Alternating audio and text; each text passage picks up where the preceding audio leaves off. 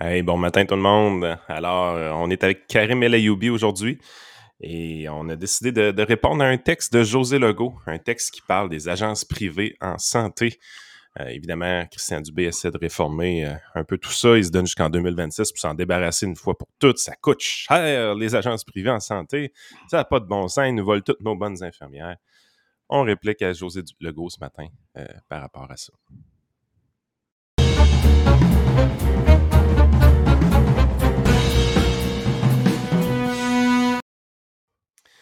Yeah, ça va bien, Karim? Oh, Karim un petit bug un matin sur sa connexion Internet. Il, est dans le bois un peu, Karim, je pense, j'ai l'impression. Ça va, euh, Karim? Ben, moi, oui, ça va super bien. Moi, je t'entends, je t'entends très bien. Tu m'entends-tu, toi? ouais, tout est beau. OK, good.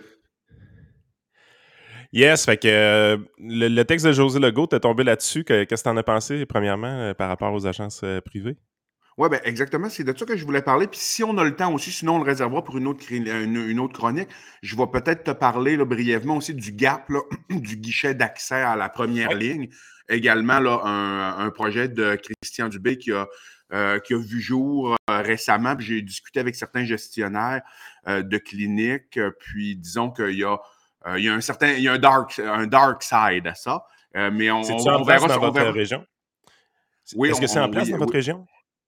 Oui, exactement. Il est, il est, en, il est en place depuis récemment. Nous, à notre clinique, on va débuter bientôt, mais il y a des cliniques que ça fait déjà beau, ça fait déjà plus longtemps qu'ils ont débuté. Et euh, tu sais, il y a, en tout cas, on, on, en discutera si, euh, si on a le temps aujourd'hui, puis sinon dans une autre chronique. Mais c'est assez intéressant à voir les, les euh, est quels sont les, côtés un peu dangereux de, de, de ce nouveau projet-là. Euh, pour répondre à ta question par rapport à l'article que je t'ai envoyé hier de José Legault, euh, écoute, euh, puis j'en ai regardé également d'autres, des articles de Radio-Canada, puis quelques autres de différents médias. Mais celui de José Legault a attiré mon attention parce que Madame Legault, manifestement, n'aime pas beaucoup le privé en santé. Ça, c'est clair. Elle n'aime vraiment pas le privé en santé. Et elle n'est pas la seule, comme beaucoup de gens euh, au Québec, comme beaucoup de gens au Canada également, puis elle a le droit en passant. Le problème, c'est que je ne vois pas beaucoup de solutions constructives lorsque j'écoute euh, ces chroniques et euh, je vois peu de chroniqueurs, malheureusement, au Québec apporter de solutions constructives. Je ne dis pas qu'il n'y en a pas, mais j'en vois quand même peu.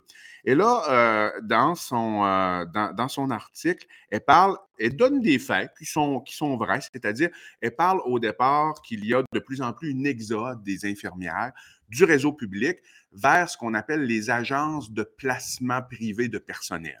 C'est quoi ça? Ben, en gros, ça veut dire, lorsqu'il y a des infirmières qui sont euh, qui ne sont pas satisfaites du réseau public, euh, elles s'en vont dans le réseau, euh, soit elles s'en vont dans le réseau privé, c'est-à-dire travailler dans des cliniques privées, ça, ça existe, soit elles quittent la profession, soit elles continuent à travailler dans le réseau privé, mais elles vont faire affaire avec des agences de placement de personnel. Et ces agences de placement de personnel-là, qu'est-ce qu'elles font? Euh, c'est-à-dire l'infirmière va dire, puis ça, ça existe également en pharmacie en passant, ces genres d'agences-là. C'est-à-dire, par exemple, un pharmacien, une pharmacienne peut faire affaire avec ce qu'on appelle RX Job, puis dire euh, c'est quoi ses disponibilités, regarder dans le réseau euh, euh, public en, pharmacie d'hôpital ou le réseau privé en pharmacie communautaire et en fonction de son horaire, décider quand elle travaille. Ça, existe déjà en pharmacie.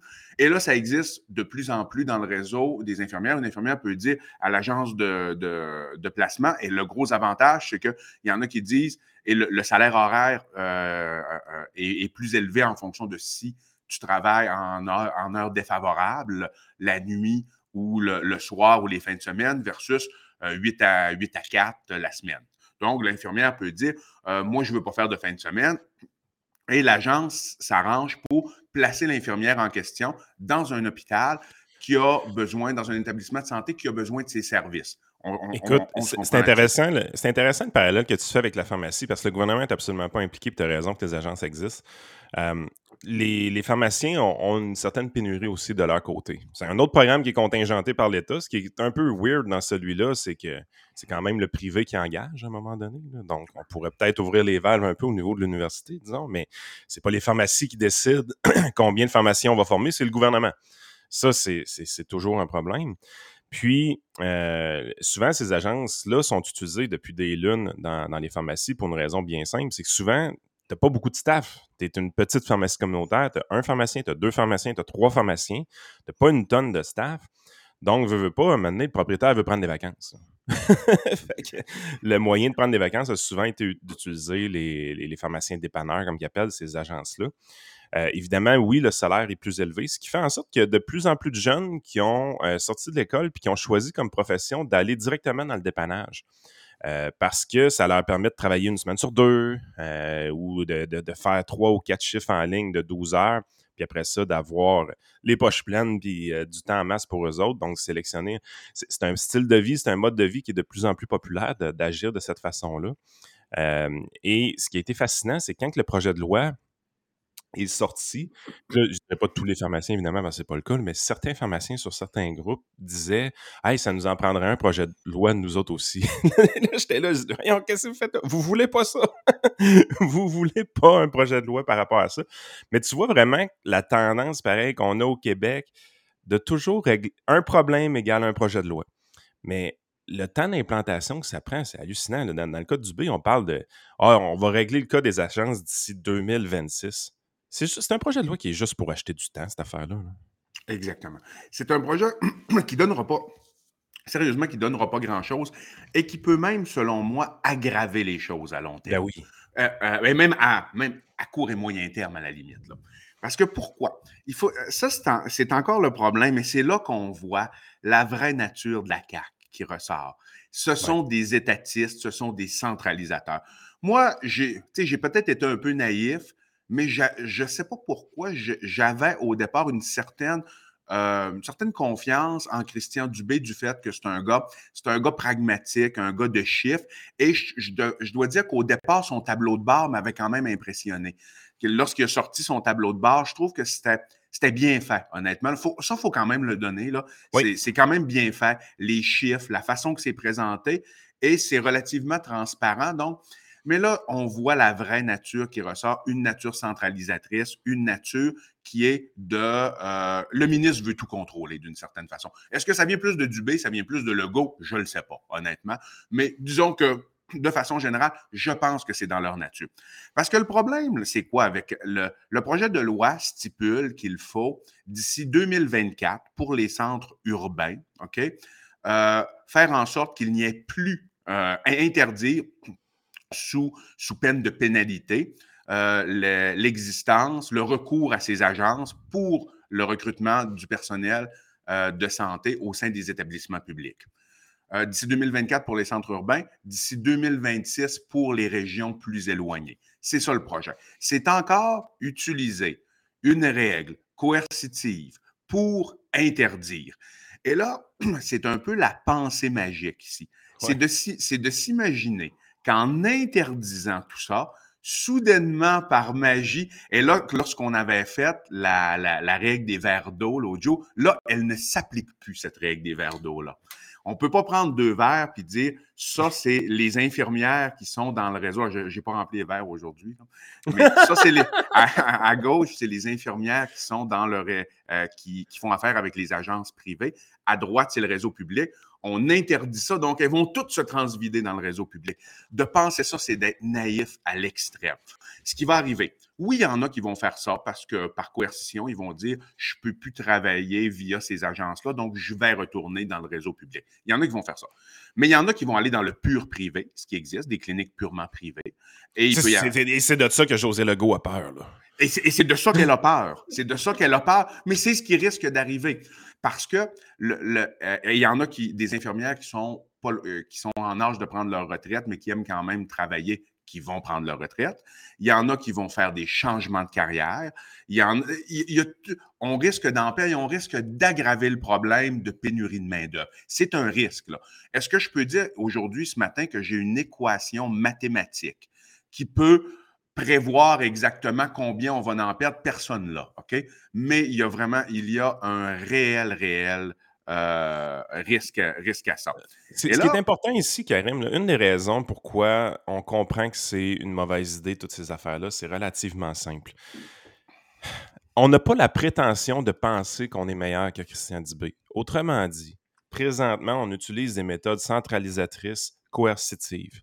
C'est pas parce que Christian Dubé est mauvais que ça va, ça, ça marchera pas.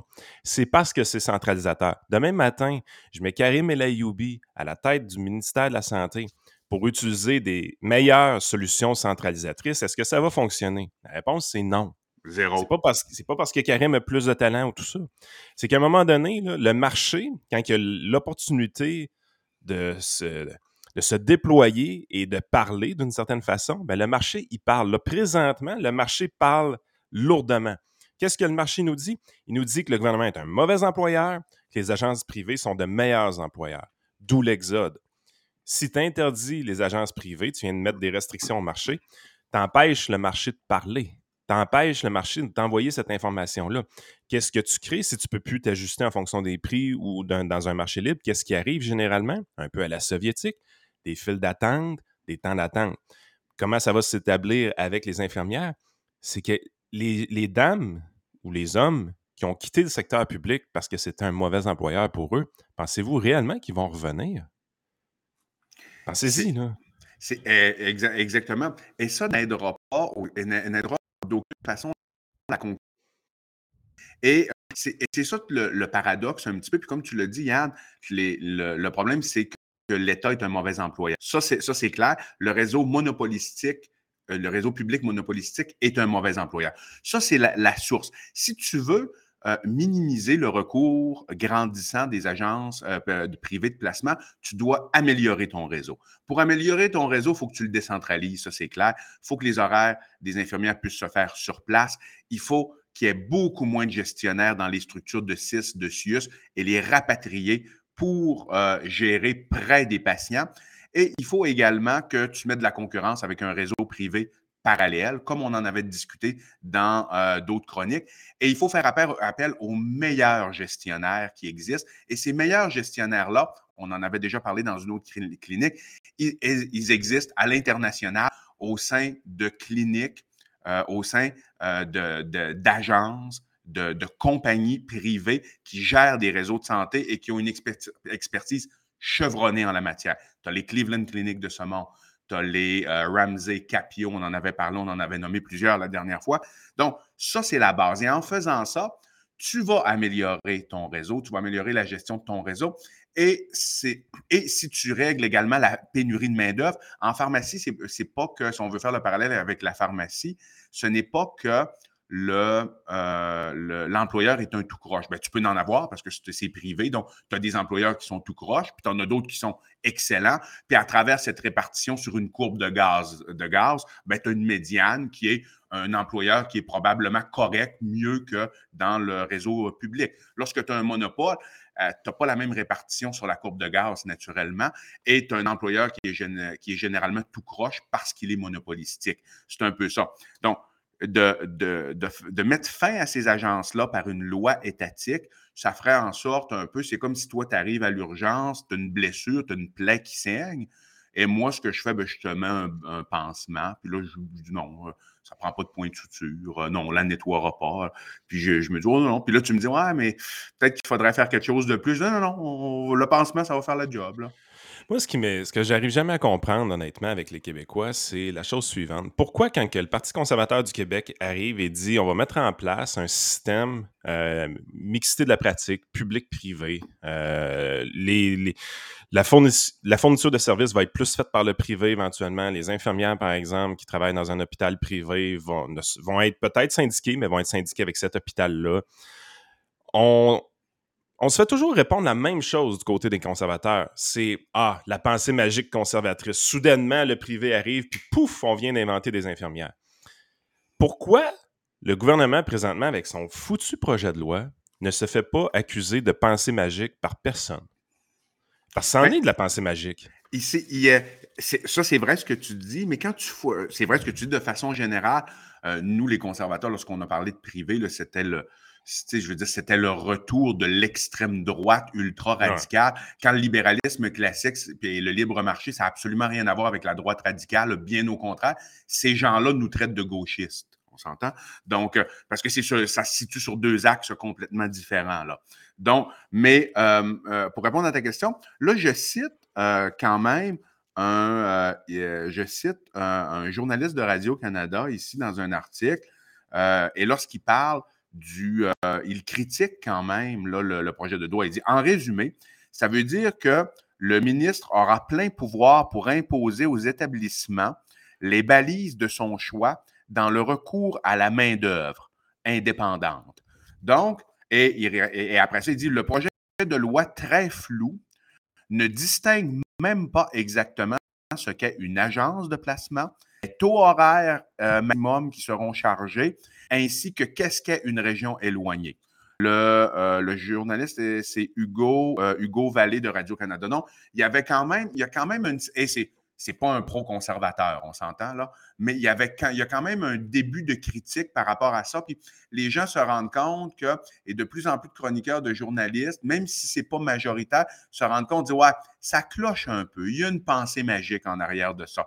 Et on entend parler de plus en plus de chroniqueurs de dire, ouais, il faudrait peut-être, j'ai même été surpris, là, euh, je, euh, et même des, euh, des, des politiciens qui sont quand même assez de gauche, comme Joël Lightbound, qui a parlé ouvertement à l'émission avec, comment ça s'appelle, avec Stéphane Bureau, Le, Monde, à l'envers.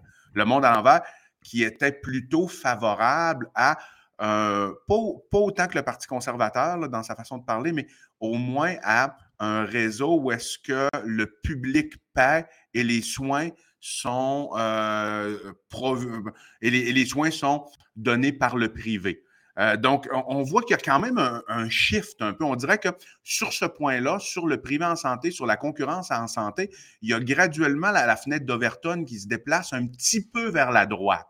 Donc, ça, je suis quand même agréablement surpris de ça. Même si c'est pas euh, jamais personne va dire ah le, PCQ ou euh, c'est le PCQ qui est qui est jamais personne vont donner le, comment le, mérite. le, mérite au PCQ ou à, l'ADQ, dire ah, ça, ça, a débuté beaucoup au Québec avec l'ADQ. Le PCQ a repris la balle euh, une décennie plus tard. Pas grand monde vont dire ça. On va donner le mérite à euh, quelques chroniqueurs euh, qui étaient contre ça au début et quelques autres politiciens, par exemple. C'est, en ce moment la CAQ avec leurs hôpitaux privés, on va leur donner le mérite à eux. Mais c'est pas grave, c'est que ultimement, quand tu es un petit parti, euh, émergent, il faut que tu t'attendes à ce que tes idées soient piquées un peu là, par les, euh, ah, plus gros partis. Puis moi, je trouve que c'est des il y a quand même une bonne nouvelle par rapport à ça, disons. Ah, il y, a, clairement une bonne nouvelle parce que de toute façon, c'est la première sphère d'influence, c'est d'abord de faire bouger les autres partis. Euh, avant d'arriver puis de prendre le pouvoir, il y a plusieurs étapes qui doivent être accomplies, puis peut-être même qu'un jour, c'est un parti qui prendra jamais le pouvoir. Mais en bout de ligne, l'impact peut quand même être mesurable. Parce que là, on le sent, tu as raison, le changement de discours dans certains chroniqueurs. Puis c'est toujours les mêmes chroniqueurs. Il y, a des chroniqueurs qui se sont bâtis une réputation au fil du temps d'être à l'avant-garde, mais à la réalité, ils sont zéro à l'avant-garde. Ils sont là où la population doit être. Sauf qu'il y en a qui sont plus intelligents que d'autres. Euh, quand on voit une Chantal Hébert dire Oh, c'est le temps de bouger, la population se déplace, puis courir vers le nouveau discours pour être une des premières à en parler dans les chroniqueur acceptable, euh, ben, il y a un indice qu'il se passe quelque chose au sein de la population dans ça, ça c'est définitif. C'est sûr qu'on ne peut pas s'attendre que José Legault allume un jour. Euh, ça n'arrivera pas.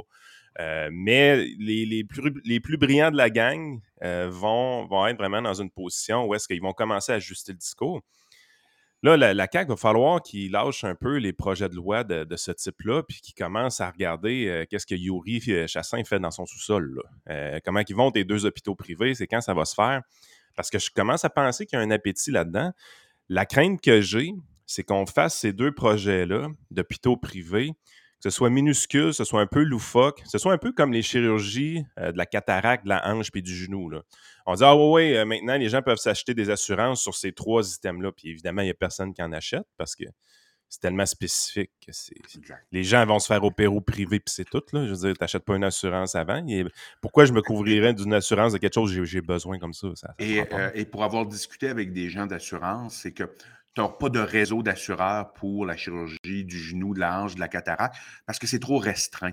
Ah, ben il, faut, il faut que tu élargisses ça pour que tu aies un assureur, un premier joueur, on en avait parlé à un moment donné, puis on va en parler plus en détail des assurances, ça, ça m'intéresse. On va en parler vraiment plus en détail à un moment donné. Mais pour que tu aies un premier joueur qui décide de sauter dans la mêlée et de dire je vais donner une assurance pour les soins de santé privés qui sont déjà couverts par la RAMQ, ça prend quelque chose de plus, ça prend un projet beaucoup plus étendu et une gamme de services beaucoup plus étendue que juste le genou, la hanche, la cataracte. je, vais, donner un exemple pour la hanche. Euh, j'ai eu une discussion avec ma mère récemment. Euh, soixantaine, tu sais, jeune soixantaine, fait que encore de l'énergie, encore dynamique, elle peut encore passer beaucoup de temps. Tu sais, elle a eu certains problèmes de santé qui l'ont amené à arrêter de travailler euh, il y a plusieurs années. Mais on est quand même on fait affaire avec quelqu'un dans la jeune soixantaine. Il reste une couple d'années à vivre, euh, normalement. Euh, elle a des difficultés avec une hanche, justement. Elle va dans le réseau public. Premièrement, plus de médecin famille, donc elle est obligée d'aller au sans rendez-vous quand elle a un problème, puis elle a le droit juste à une question. Ça, c'est hallucinant quand j'entends ça. Tu peux juste poser une question. Fait que là, il avait été pour un problème de santé, puis elle dit Ah, je, m'essaye avec une deuxième, puis le, le, médecin ou la médecin était vraiment fine, elle a répondu à deuxième qui était sa hanche, justement. Là, je traîne ça depuis longtemps, nanana. Fait qu'ils ont dit, bon, on va vous passer des radios. Ils passent ces radios, ils disent, ouais, t'es magané, il y, aurait peut-être un remplacement à faire, mais t'es pas encore assez magané. Là, t'es là, tu sais, quand t'entends ça, les oreilles, moi, ça me fait capoter, là, ces gens. Elle sait qu'elle maganée, elle n'est pas capable de marcher plus que cinq minutes. Euh, fait que ça nuit à son style de vie. Est-ce qu'on peut lui réparer? Ben, dans le réseau public, ah, t'es pas assez magané t'es pas assez vieille. T'es pas. Tu sais, use-la comme faut, on va la remplacer après. Fait que là, t'es là, tu te dis, je, suis à peu près sûr que si elle appelle dans une clinique privée, euh, la réponse va être ben oui, madame, on peut vous remplacer ça. Ça coûte peut-être 20 000 30 000 je ne sais pas. Mais ils vont le faire. Exactement c'est que tu as l'indication médicale, OK? Tu te rends compte qu'il y a une indication médicale, mais l'indication médicale, tu as quand même une zone grise. C'est-à-dire, c'est pas blanc ou noir, ça ne fonctionne pas en système binaire 0 ou 1. Et les cas qui sont dans la zone grise, c'est certain qu'au privé, tu vas euh, l'indication, on, va suggérer euh, de l'opérer plus rapidement parce qu'il y a de la place. Et quelqu'un qui, est, qui était honnête par rapport à ça, on en avait parlé, c'est ça, ça que moi que j'aime personnellement de Gaétan Barrette, c'est son honnêteté. Il a une vision du système de santé qui est diamétralement opposée à la mienne. Cependant, il l'a mentionné, on est dans un système de rationnement. On rationne. Exactement. Et lorsque tu es dans un système de rationnement, tu, euh, parce que tu veux, tu veux pas qu'il y ait une explosion des coûts. Donc, à partir de ce moment-là, tu fais en sorte que tu diminues l'offre de service, tu rationnes l'offre de service. Et ça explique un petit peu pourquoi, dans le réseau privé, lorsque tu es dans la zone grise de la personne qui a privé versus public, tu es dans une zone grise de, de, quelqu'un qui a une hanche à remplacer, on va dire, ouais, tu n'es pas assez magané, on va attendre un peu dans le réseau public, mais dans le réseau privé, tu vas être opéré plus rapidement. Et je vois que Joanne a écrit, il y a une couple de commentaires que j'ai trouvé intéressants, je vois que Joanne a écrit un commentaire, le danger des mini-hôpitaux privés euh, est au niveau de la gestion du personnel. Seront-elles soumises aux conventions, euh, aux conventions collectives? J'en ai bien peur. Ben, euh, je pense que. Très important, ça. C'est super important. Puis, je voulais en venir à ça un petit peu parce qu'il y a un autre commentaire qui avait défilé qui disait Est-ce que les infirmières qui travaillent dans les agences de placement privées sont syndiquées? Bon. de façon générale, c'est-à-dire que oui, les infirmières sont syndiquées. La différence, c'est que si tu as, par exemple, des hôpitaux privés, euh, des hôpitaux publics euh, et euh, des cliniques privées, tout ça. C'est-à-dire que le, les, syndicats n'ont pas à négocier avec un seul employeur qui est le ministre de la Santé. Ça, c'est quand même important.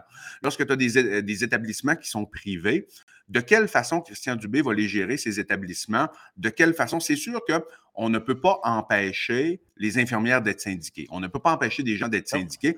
Mais à partir du moment où tu as un hôpital qui est privé, qui est purement privé, peu importe que ce soit une assurance privée qui paie, que ce soit le patient qui paye ou que ce soit la RAMQ qui paie, la façon que ça fonctionne, c'est qu'il y a un employeur et si le groupe désire se syndiquer, il va y avoir une négociation avec le nouvel employeur qui est le gestionnaire de ce nouvel hôpital privé. C'est que c'est comme ça qu'il faut le comprendre.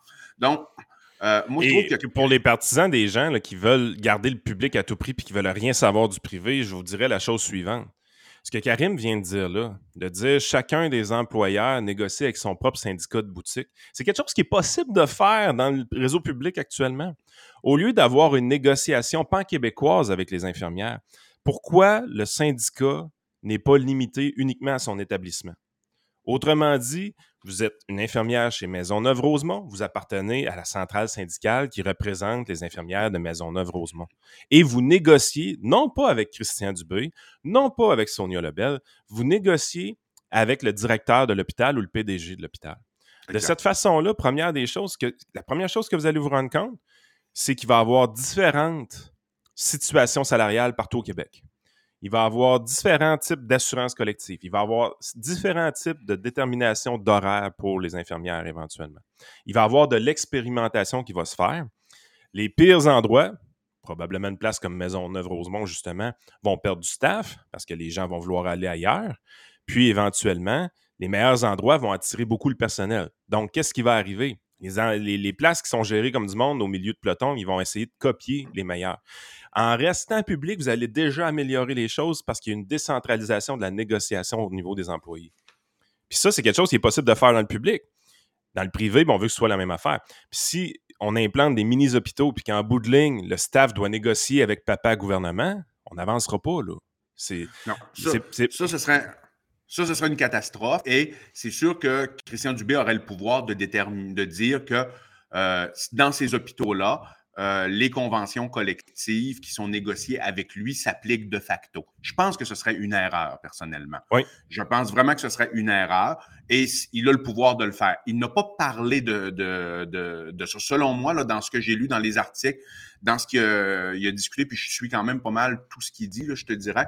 Donc, euh, je ne pense pas qu'il en ait parlé encore, mais j'espère que ce ne sera pas ça. J'espère que l'employeur des hôpitaux privés, c'est-à-dire le gestionnaire, de l'hôpital, l'employeur, ceux qui ont mis les investissements.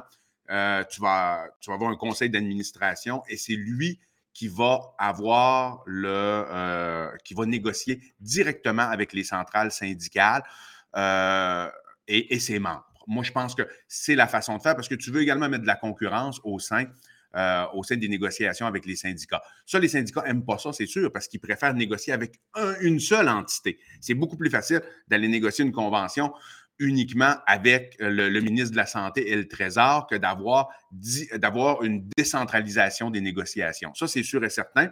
Mais d'un autre côté, je dirais, si les syndicats pensent au bien-être de leurs membres, C'est drôle. Eh, eh, bien, eh bien là, mais tu sais, tu vois, je, suis naïf, moi. Écoute. je t'aime de même, Karim. si, si, les syndicats pensent au bien-être de leurs membres, à ce moment-là, ils ont intérêt. Parce que si tu décentralises les négociations, et s'ils étudient un peu comment le libre marché fonctionne, ils vont se rendre compte qu'ultimement, leurs membres, dans leurs conditions de travail et potentiellement même dans leur salaire, vont être avantagés. Et comme fort probablement, euh, l'ensemble des, délégués, des représentants syndicaux veulent à tout prix le bien de, leur, de leurs membres, bien, je suis certain qu'ils vont comprendre facilement ce, concept-là. Et ce ne sera pas trop facile de les convaincre.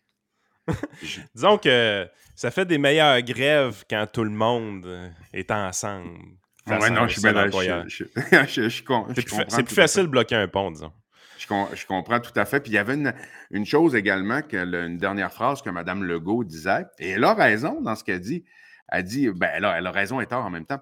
Vu le peu d'argent neuf du fédéral de placer, euh, le, vu, le, peu d'argent neuf fédéral que le Québec va recevoir, euh, plusieurs infirmières risqueront de de, faire un exode vers le privé-privé. Privé-privé, qu'est-ce qu'elle veut dire là-dedans? Ça veut dire le pur secteur privé. Ça veut dire que ce même pas les agences de placement, probablement, c'est le pur, une vraie clinique privée, par exemple, comme les cliniques Lacroix ou des choses comme ça. Euh, c'est. Ben, en réalité, elle a tort en disant ça. Parce que, selon moi, parce que vu le peu d'argent neuf, ce n'est pas. Ça, je veux, terminer là-dessus, c'est important.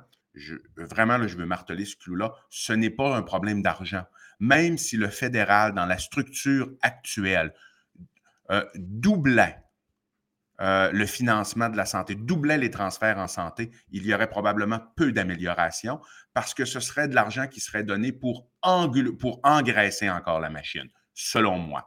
Donc, euh, ici, c'est vrai que en raison, moi, je changerais cette phrase-là et je dirais si on ne change pas, si on ne change pas la structure fondamentale du réseau de la santé, si on ne lui met pas de la concurrence très rapidement, euh, il va y avoir de plus en plus d'infirmières qui vont s'en aller vers le privé-privé, mais pas en raison d'un manque de transfert du fédéral. Je suis tout à fait en accord qu'il y ait plus de transferts au fédéral, du fédéral aux provinces, parce que je suis décentralisateur dans l'art, mais ce n'est pas l'augmentation des transferts au fédéral qui, de facto, va améliorer le réseau de la santé, selon moi. Ah, vraiment pas. Moi, ce qui, ce qui m'impressionne le plus de son texte, c'est comment elle est si près de la lumière et s'en éloigne facilement. regardez ce qui est écrit ici. Flexibilité recherchée. Or, la flexibilité est un concept étranger aux mastodontes hyper centralisés et archi-bureaucratisés que sont le ministère de la Santé. Yes, José! Yes, tu commences à comprendre. Let's go! On est capable, José. Le véritable changement de culture, le ministre le sait, c'est là qu'il doit commencer. Vaste programme, mais dont l'urgence est indéniable. Let's go, José, t'es capable vu le, là, c'est là qu'elle arrive, vu le peu d'argent neuf, non, non. OK, mais, pourquoi t'arrêtes là, José? Pourquoi t'arrêtes là? Continue, continue. Dis-lui que son projet, ça n'a pas rapport, que ça aidera à rien. Il faut qu'on change le modèle. T'es rendu, là. Tu vois la lumière. Let's go, José. Non, non, ça n'arrivera pas. Mais, c'est qu'en réalité, en réalité, le diagnostic, à certains égards, est bon, selon moi mais il y a peu de, mais il y a, peu de solutions. Et lorsqu'il y a des solutions amenées, elles sont erronées. Il y a comme une difficulté, c'est que et c'est toujours la, prémisse de base, c'est que comme, euh, et là, on, donne Mme Legault comme exemple, il y a beaucoup d'autres chroniqueurs, il y a beaucoup de Québécois qui pensent comme ça, c'est qu'on a la prémisse que le gouvernement de la, une compétence à toute entité euh, sur le marché, à toute entité pour le marché. Et à partir de ce moment-là, faites comme QS, OK?